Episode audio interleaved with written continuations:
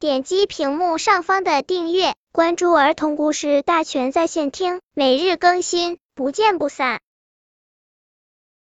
本片故事的名字是《小兔子生病了》。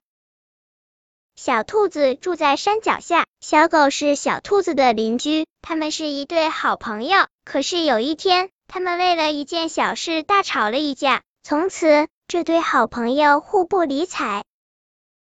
大雪纷飞的冬天到了，小兔子生病了，一连好几天都没有出门玩耍，家里的食物也快吃完了。一天早上，小兔子感觉身体好一些了，便打算出门去寻找食物。当小兔子打开家门时，他惊讶地发现门前堆了许多香甜可口的水果蔬菜，有黄澄澄的香蕉，有红彤彤的大苹果，还有水嫩的萝卜，看起来特别诱人。小兔子愣住了，心想是谁这么粗心，把好吃的落在这里了？在冬天里，食物可不好找。小兔子挠了挠头，站在门口。不知该怎么办。住在小兔子家对面的小猴子看到了这一幕，便告诉小兔子说：“小狗得知你生病了，就将家里收藏的食物给你送过来了。但因为之前吵了架，抹不开面子，所以便偷偷将水果蔬菜放在了你家门前。”小兔子得知真相后。心里非常感激，又非常后悔，有这么好的朋友，自己却不知道珍惜。于是他主动找到小狗，请求和好。